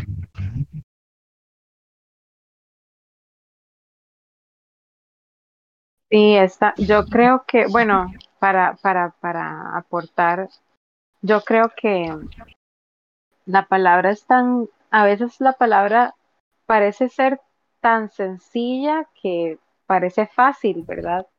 Cuando, cuando dice en la Biblia, encomienda a Jehová tu camino, es, es, suena fácil, ¿verdad? Pero, pero uno realmente cuando uno intenta vivir esto todos los días, todo el día, no es fácil, porque uno tiene su propio criterio y uno tiene este, su, sus afinidades, sus deseos también, y que esto es algo que a uno realmente se lo, se lo olvida. Y hay algo muy interesante que este, yo he ido aprendiendo con Paul Washer a medida que voy escuchando sus prédicas él dice que la Biblia está escrita, que, hay como tres formas de leer la Biblia, ¿verdad? Este, y entonces él, explica la manera en cómo los verbos están presentados, y entonces dependiendo de cómo el contexto esté, este, en algunas ocasiones el verbo lo que representa es un mandato y en otra, no, mentira, no es Paul Washer, es este John MacArthur, ahora que me acuerdo. Este, John MacArthur explica que dependiendo de cómo está la, la oración estructurada, eh, en algunos casos es un mandato lo que la oración dice y en otros casos es una sugerencia, una enseñanza. Pero en este caso, en este versículo, ¿verdad? Que dice, encomienda a Jehová tu camino, en Salmos 37, 5, es un mandato. O sea, el verbo no está proponiendo una sugerencia, como, eh, ¿cómo se dice eso en, en español? Es como cuando la, la, la oración es condicional, no es, una, no es un verbo condicional, es decir, no tiene una dependencia de otra acción. Es un mandato, dice, encomienda a Jehová tu camino. O sea, nos, nos manda a hacerlo. Y bueno, yo eh, toda mi vida he tenido una lucha muy grande con la autoridad, ¿verdad? A mí me cuesta mucho hacer caso, toda la vida. Este, y siempre me dijeron cuando yo estaba pequeña, mis papás en su, en su error de padres, ¿verdad? Me decían que yo era muy desobediente. Entonces a mí, pues siempre me quedó eso, ¿verdad? De que yo, de que a mí me costaba mucho hacer caso y que yo era muy rebelde, pero cuando yo leo la Biblia, una oración tan pequeña como esta, encomienda a Jehová tu camino y confía en Él y Él hará, es, me está mandando a hacerlo, es, no me lo está repitiendo dos veces, no me está presentando una condición, me está mandando a hacerlo, a encomendar mi camino. Entonces nosotros, como en este capítulo lo que nosotros estamos aprendiendo es la respuesta a la fidelidad de Dios, si nosotros no, no respondemos de esta manera es porque realmente no estamos comprendiendo la fidelidad de Dios, ni la estamos aceptando, ni estamos apoyándonos en ella, ni estamos creyendo, ¿verdad?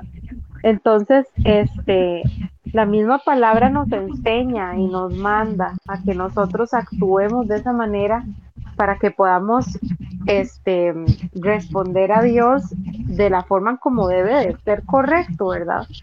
Esos versículos son versículos que han andado conmigo desde que yo era una niña, de los 5, 6, 7 años.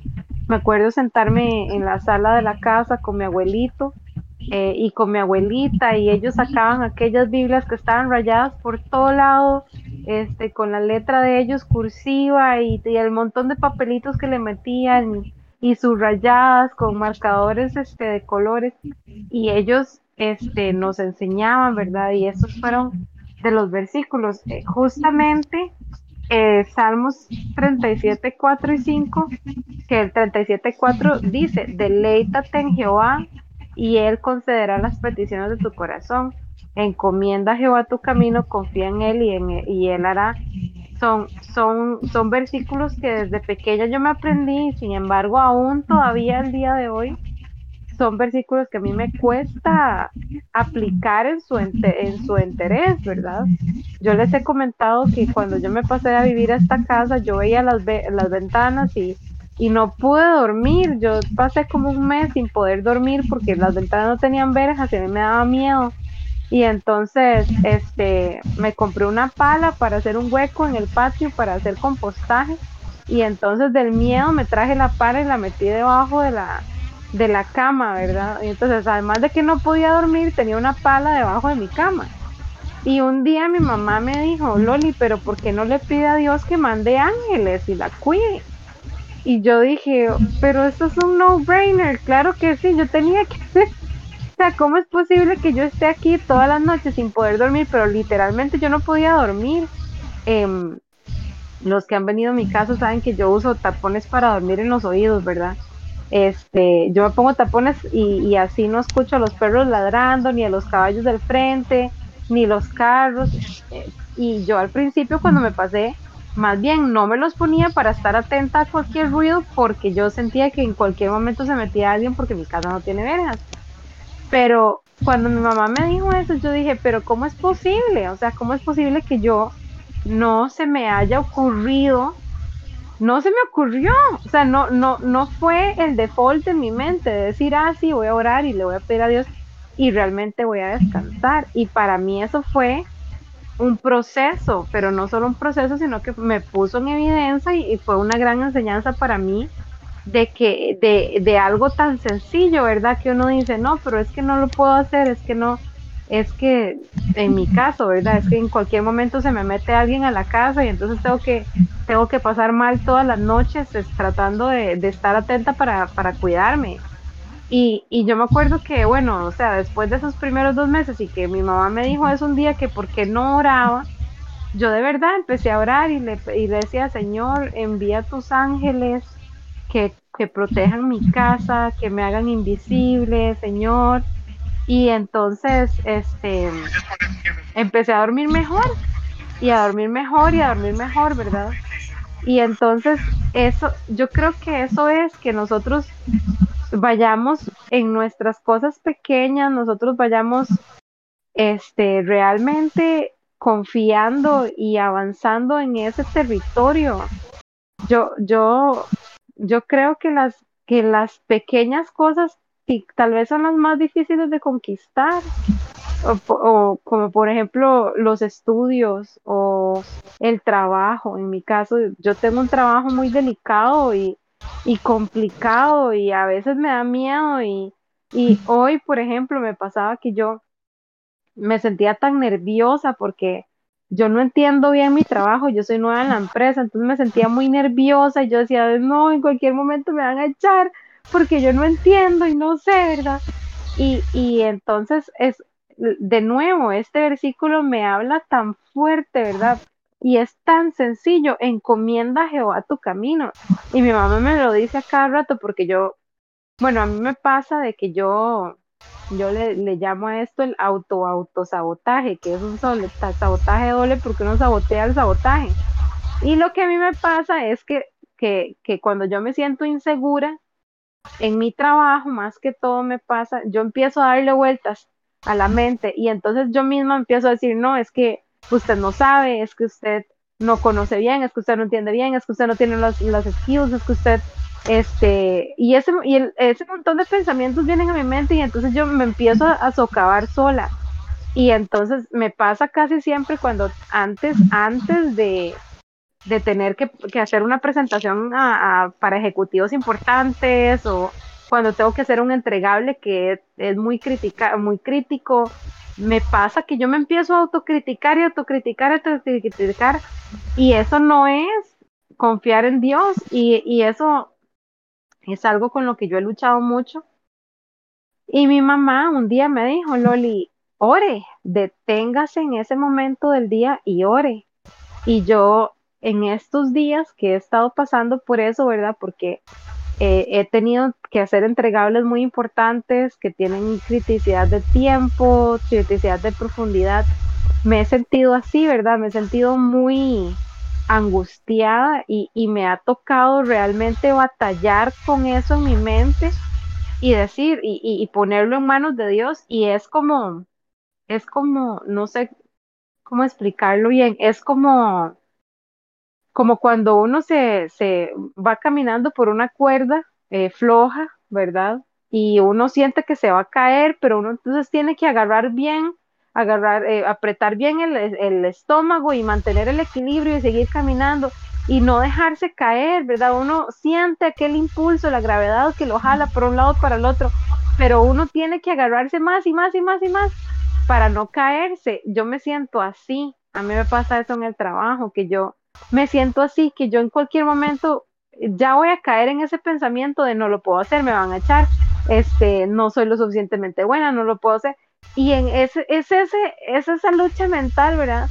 Y entonces de verdad yo tengo que detenerme, orar y encomendar mi camino al Señor y decirle, Señor, o sea, ayúdame, ayúdame a hacer esto bien. Y otra cosa es que cuando uno está haciendo las cosas, uno nunca piensa en esto, pero en la Biblia dice que todo lo que uno hace, que lo haga como para el Señor. Entonces, estas dos cosas, ¿verdad? Encomendarse uno para Dios y hacer todas las cosas como si fueran para Dios, ¿verdad? Si uno lo, hace con ese corazón y esa mente, realmente eh, Dios va a responder como dice la palabra que dice, confía en Él y Él hará, Dios hará, Él sacará, Él nos ayudará y pondrá su gloria en nosotros para que, para que las cosas salgan bien y para que uno pueda dar el resultado esperado o algo mejor. Y, y lo mismo es que, que, que Él pues, nos cuidará físicamente, nos guardará y nos ayudará a salir adelante, pero pero todo eso está, o sea, se origina en, en la respuesta a la fidelidad de Dios, ¿verdad? Si uno no cree que esto es verdad, uno no va a poder caminar sobre estas verdades. Entonces uno tiene que empezar por ahí, empezar por creerlo y después ponerlo en práctica en las cosas sencillas, en las cosas pequeñas, y empezar a ver de ahí hacia adelante, empezar a ver la mano de Dios y creer que Dios realmente va a responder. Perfecto, Loli, muy, muy bueno su aporte. Verás que estaba ahorita que se está hablando de eso, eh, no sé si me lo permiten, yo sé que seguramente alguien ahora, esta vez quisiera orar yo y no porque yo tuve el tema. Eh, porque yo sé que todos, todos, todos, todos, todos, todos, todos, todos, todos, todos, todos, el más pequeño y el que se considera más grande en el reino tiene situaciones difíciles. Y en este momento usted las tiene, yo tengo las mías, Yoli tiene sus gigantes, Bexi tiene los suyos, Bexi viene para exámenes de, de la U, ¿qué tiene Dios para ella? Y todo, todo eso, David en sus procesos, yo en los míos, Brayton, ¿verdad? Todos tenemos nuestras metas. Por demás está, si yo pregunto ahorita si alguien tiene alguna situación difícil que, que, que necesita ser fortalecido, porque eso que usted lo dice es muy cierto, a todos nos falla. Y vieras que, que me llegó a la mente este texto, se lo voy a leer. Es un caso de, de, de mira, yo lo abrí, fue aquí. En el caso de, de un niño, no sé si ustedes recuerdan que, que el Señor llegó y había un niño que los discípulos no podían, no pudieron echarle fuera al demonio y, él, y, el niño era echado al fuego prácticamente y en las aguas, prácticamente el enemigo quería matarlo. Y resulta que eso está en Marcos, la versión que busqué aquí, Marcos 9, 21 al 24. Se los voy a leer. Dice, Jesús preguntó a su padre, ¿cuánto tiempo ha ¿Cuánto tiempo hace? Es que la versión que tengo acá no sé ni cuál es, pero no importa. Ah, versión Reina Valera antigua, pero no importa. ¿Cuánto tiempo hace que le aconteció esto? Y él dijo, desde niño. En el 22 dice, y, perdón, y muchas veces le echan el fuego y en las aguas para matarle. Más, si puedes algo, si puedes hacer algo, ayúdanos, teniendo misericordia de nosotros. En el 23 dice, Jesús le dijo, si puedes creer, y eso es para mí, José, si puedes creer, al que cree, todo le es posible. Pero hay una declaración de este señor que a mí siempre me ha llamado la atención. Y nos pasa a todos, porque son niveles de fe. Y, la fidelidad en alguien, si, como la de un niño, cuando usted lo, yo no sé si le pasó cuando subía a, los que tenemos hijos o algún sobrino en, la mesa y uno decía, venga, tírese, y el chamaco se tiraba así como si nada. A mí me dice alguien, tírese de ese muro y yo lo abrazo y le digo, no, hombre, mejor me araño y me agarro de las paredes y me bajo restregado, porque no, no tengo fe para creer que me voy a tirar y me van a recibir. Pues él dijo esto en el 24. Este señor dice, y luego el padre del muchacho dijo clamando, oiga, ve qué tremendo, y clamando, creo, ayuda mi incredulidad. Creo, ayúdame en mi incredulidad. ¿Qué le dijo? Sí, yo creo que sí, pero también hay a veces una, una, una, la fe, la fe mía no es tan grande como para creerlo siempre. Ayúdame, porque muchas veces flaqueo, a todos nos pasa. Gente, el que diga que no, pues lo felicito, ya lo logró. A todos nos pasa. Cuando uno siente que el mundo se le está viniendo encima, a todos nos pasa. Entonces yo no sé si, si alguien quiere aportar más, que abra el micrófono y diga yo tengo un aporte y quiero hacer, pero sino que me permitan yo decir algo. claro, eh, bueno, este, eh, digamos, con todo esto de, fidelidad y todo, básicamente con eso es lo que he basado mi vida, como en, los, en el último año. Este, y básicamente, o sea, porque básicamente de, nunca, siempre que planeo algo en mi mente, porque casi siempre todo lo planeo en mi mente, digamos, siempre, casi siempre que planeo algo en mi mente, básicamente Dios lo cambia todo. Entonces, aprendí a como no hacer planes míos y, a lo que me mande, digamos, seguir ahí, el, básicamente seguir la corriente. Y, y di, este, el, el, año pasado y estaba intentando ingresar al TEC y, y, pues resultó que no pude al final y, y, y, en el momento, o sea, yo, yo decía como, di, pero ¿por qué? O sea, quiero estar en el TEC y todo, pero al final, di, si yo hubiese entrado al TEC no estaría aquí ahorita, digamos, si no hubiese conocí un lugar que me gustaría ahora vivir y tampoco no hubiese conocido un montón de gente y todo. Entonces, digo, básicamente, no, no, no me acuerdo qué, qué quería llegar con esto, pero este, pero digo, básicamente que, que, que, no es tan difícil en sí. Bueno, para mí no se me ha hecho tan Sí, que estamos hablando de confiar en Dios, Bex, y de poner toda la confianza en Él. Sí, sí, yo sé, pero digo yo que, que yo no sabía por qué es que está diciendo esto, pero este, pero di, básicamente me ha, me ha tocado así a, todo lo que, digamos, basar todo, todo lo que tengo que hacer y todo, día a Dios. Y, sí, no, es que, no sé, me, me puse a pensar en otras cosas, me fue la idea que iba a decir. Pero... Está muy bien, el aporte está muy lindo, en realidad sí es la vida de todos, todos, todos confiamos en él y, y, y, nosotros tenemos planes, para los que no sabían, para fin de año también, este muchacho viene y cuatro meses después vamos de vuelta si Dios nos presta vida y, y, y yo espero en Dios que todo salga perfecto, estamos eh, confiando en que todo va a salir bien, pero solo Dios lo sabe, qué va a pasar de aquí a diciembre, eh, si lo lograremos, si no... lavadores que ¿Qué bueno? No, solo que se escuchaban las lavadoras que estaban la... estoy en la cochera. Ya, ya. Este, entonces, esa, esa es la idea. Yo no sé si alguien más quiere aportar algo y si no cerramos con una oración, pero yo creo que la oración, Loli, cada uno de nosotros que vaya enfocada en nuestro corazón a, a algo parecido a lo de este Señor, creemos, sí creemos, porque si no, no estuviéramos aquí instruyéndonos en, en, en Dios y aprendiendo de Él y conociéndolo a Él, sí creemos. Que entonces pedirle, Señor, pero ayuda mi incredulidad, que en momentos donde mi fe quiere flaquear, levántame esa fe y hazme creer ciegamente en que todo lo que tú tienes para mí se va a cumplir y que si lo pongo en tus manos y me encomiendo a ti, encomiendo mi corazón y mis caminos, tú los vas a enderezar y me vas a llevar por la ruta correcta. No sé si alguien más quiere compartir algo y, y, y o Loli, ¿qué le parece? Si, o usted, Loli, yo creo que es usted mejor. que, usted, que usted cierre con una oración bien linda eh, porque usted también está pasando ese proceso. Yo, eh, momento, Loli, yo, yo le, he levantado mis ojos al cielo y digo, como Pedro cuando tiene el agua hasta el pescuezo, ¿verdad? Que se está ahogando, sálvame. Y ha llegado ahí. Sí, así Yo no sé si usted quiere hacer esa oracióncita, yo voy a cerrar el micrófono, que usted la haga, y porque yo sé que Maddy tiene sus planes, sus metas, Maddy, ¿verdad? Maddy eh, puede abrir el micrófono si quiere. Usted ha llorado por cosas también, por sus metas. Y, y a veces, dígame si no, Maddy, que a veces uno ve hacia el frente y dice uno, y ahora sí, ¿por dónde agarro? Pues le cuento la historia que me pasó en Limón, pero uno en Guapiles, por ahí en Siquirres. Y después uno dice, ¿por dónde agarro? ¿Ah, Maddy? Se me durmió Maddy, se desconectó. ¿Ahí está Maddy? No, no está Maddy. Entonces, este, y muchas dígalo. Uy, perdón, perdón. a esto que, bueno, a lo que decía Betsy, ¿verdad? Respecto a, como que no saben dónde está hallando esa idea, a mí se me viene a la mente algo, digamos, yo tengo algo parecido, más o menos, solo que esto en el mundo laboral.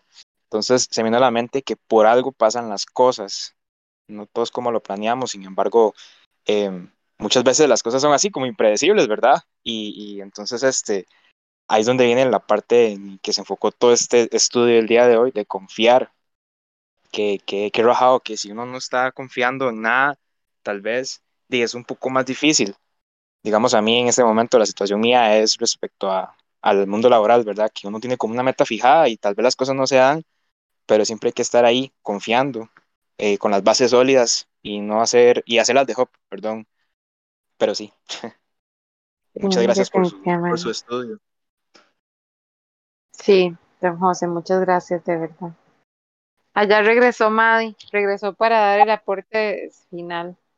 yo decía a ellos que, que, que las que has pasado vos, yo recuerdo cuando estábamos ahí en la comunidad y el momento de tu papá y todo eso, o sea, que, y las metas tuyas, que yo sé que, ponga más ejemplo, pero yo sé que cualquiera puede ser de nosotros, que a veces uno mira hacia el frente, humanamente hablando, y dice uno, ahora sí, ¿dónde agarro? Y lo importante que es este confiar en Dios, ¿verdad, Madre? Modi. Sí, ¿me escuchan? sí. Perdón, es que se me descargó el celular. Ah, ya, ya.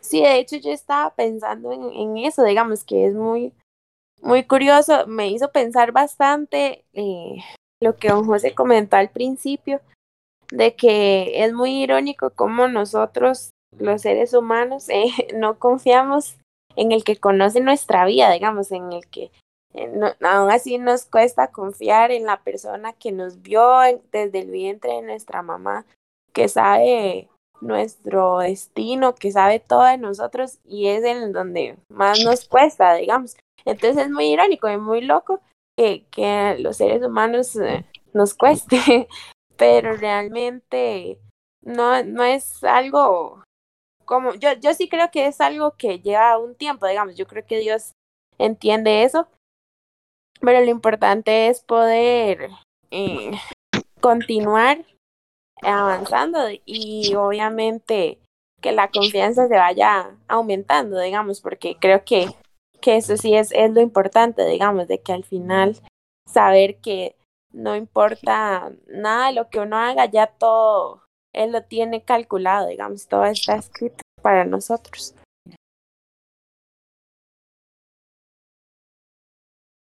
Así es, no sé, Lolita, si quieres cerrar con, no sé si alguien quiere ver más, David o alguien, Jolly, pero si no, para, para cerrar con, con una oracioncita y fortalecernos en fe y confiar plenamente en que que Dios nos va a sacar adelante a cada uno en lo particular y, y, al mundo en toda esa situación que está pasando también.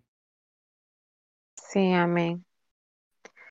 este, eh, perdón, Loli. Adelante. medio me acordé. Este, bueno, sí, digamos, como también uniendo lo que dijo Madre y todo, este, básicamente es que, este, de a mí, digamos, yo no sé, pero yo creo que como de hace dos años, desde que estoy en décimo, como hace dos, tres años, este, básicamente Dios me tiene así como, váyase a lo que yo la mando. y, y yo, yo, este, en, en décimo quería ingresar para un colegio, de irme a, o estudiar con gente, digamos, con un colegio internacional. Y al final resultó que quedé en lista de espera y nada, digamos, no, no pude ir. Y un año después resultó la pandemia y, y, al final siempre todos los mismos estudios, pero yo luego diciendo como, ay, gracias Dios, o sea, no, no me tuve que devolver, digamos, ya me quedé aquí y todo. Y, digamos, ahorita ya, y básicamente ahorita, este, y me ha tocado como, como ya en sí, digamos, como decir, Dios está bien, Dios, o sea, lo que, lo que usted quiera que sea, porque yo, yo en eso me, me, sí me decepcionaba mucho. Yo decía, Dios, qué fijos, es, este, fue que no di lo suficiente o, o algo, digamos, que yo decía, como di, no, o sea, es, soy yo la del problema y, y, por eso es que no está pasando. Pero di, me, ha, tocado básicamente aprender que, que, que no, es, no es ningún problema, sino que no eran como los planes que Dios tenía para mí. Y realmente, o sea, me mandaron aquí a Estados Unidos como para abrir mi, mi mente y todo, digamos, porque parte de la pandemia yo perdí mucho como el enfoque que yo quería hacer en, en, mi vida y todo. Igual todavía no sé muy bien qué voy a hacer, pero y al menos ya tengo como una parte, digamos, al menos con qué sobrevivir si vuelvo a Costa Rica. Entonces, este, y, y es como, digamos, confiar básicamente en lo que Dios tiene, digamos, no es como cuestionarlo ni nada y, y, solo seguir, digamos, como la, seguir como la corriente, digamos, ahí de, de o sea, tampoco nada, como decir, como, voy a ir así, que yo no hago nada, digamos, también poner como la parte del esfuerzo de uno, pero, pero y seguir la corriente de los planes de Dios, básicamente. Así es. Es, y esto que estamos haciendo es tan importante, tan, tan importante. Yo no lo puedo enfatizar más, ¿verdad? Ustedes como familia que están todos aquí juntos, buscando la palabra, edificándose los unos a los otros cuando hablamos de todo esto, este, ayuda mucho precisamente para eso, para orientar el camino que debemos seguir y también para apoyarnos mutuamente en la fe. Y bueno, Etsy, este, si algún día querés hablar del futuro y todo eso, podemos hablar porque ya yo tengo mis años y tengo cosas que compartir.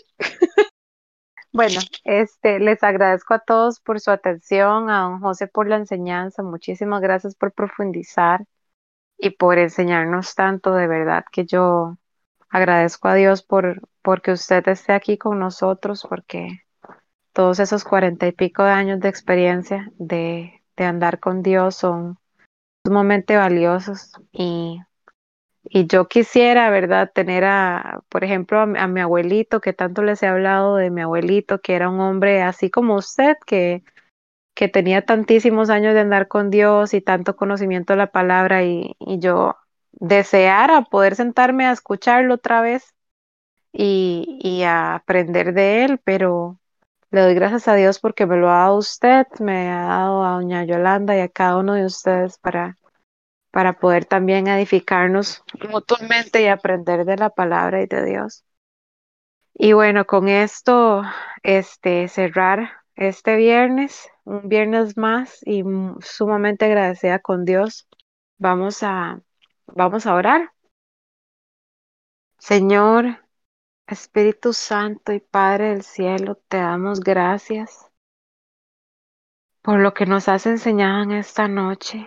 Gracias por confrontarnos con la palabra una vez más, por exhortarnos, Señor, a confiar en ti, a responder, Señor, en confianza. Y no solamente hacerlo en lo privado, en nuestra mente, en nuestra oración, sino también dar testimonio de esto, hablar de esto, contar de esto, contar las buenas nuevas de lo que tú has hecho, de lo que haces, de cómo nos ayudas, Señor. Gracias, Padre. Gracias porque podemos confiar en ti, Señor. Y gracias porque tú nos enseñas a hacerlo, Señor, aunque seamos jóvenes. Muchas veces pensamos que somos niños inexpertos, que somos nuevos, que somos, eh, que no tenemos suficiente conocimiento, mas sin embargo tú nos conoces, Señor, y nos ayudas en cada paso. Te pido, Señor, que tomes el control de la vida de cada uno de nosotros. Padre, que andes, que nos muestres, Señor, que tú andas con nosotros en cada paso de nuestra vida para nosotros poder tener esa fracción de segundo en el que podemos detenernos y decir, Señor, ayúdame. Como nos enseñaba don José ahora, Señor, que dice la palabra, ayúdame en mi incredulidad. Creo, pero ayúdame en mi incredulidad, Señor. Esta es nuestra oración, Señor. Nos humillamos delante de ti, Señor, reconociendo que no sabemos nada que no sabemos nada, que no tenemos nada, Señor, y que todo lo que tenemos lo tomamos por basura, Señor, para poder conocerte más, Señor, para poder hacernos de tu palabra, hacernos de tu mano poderosa.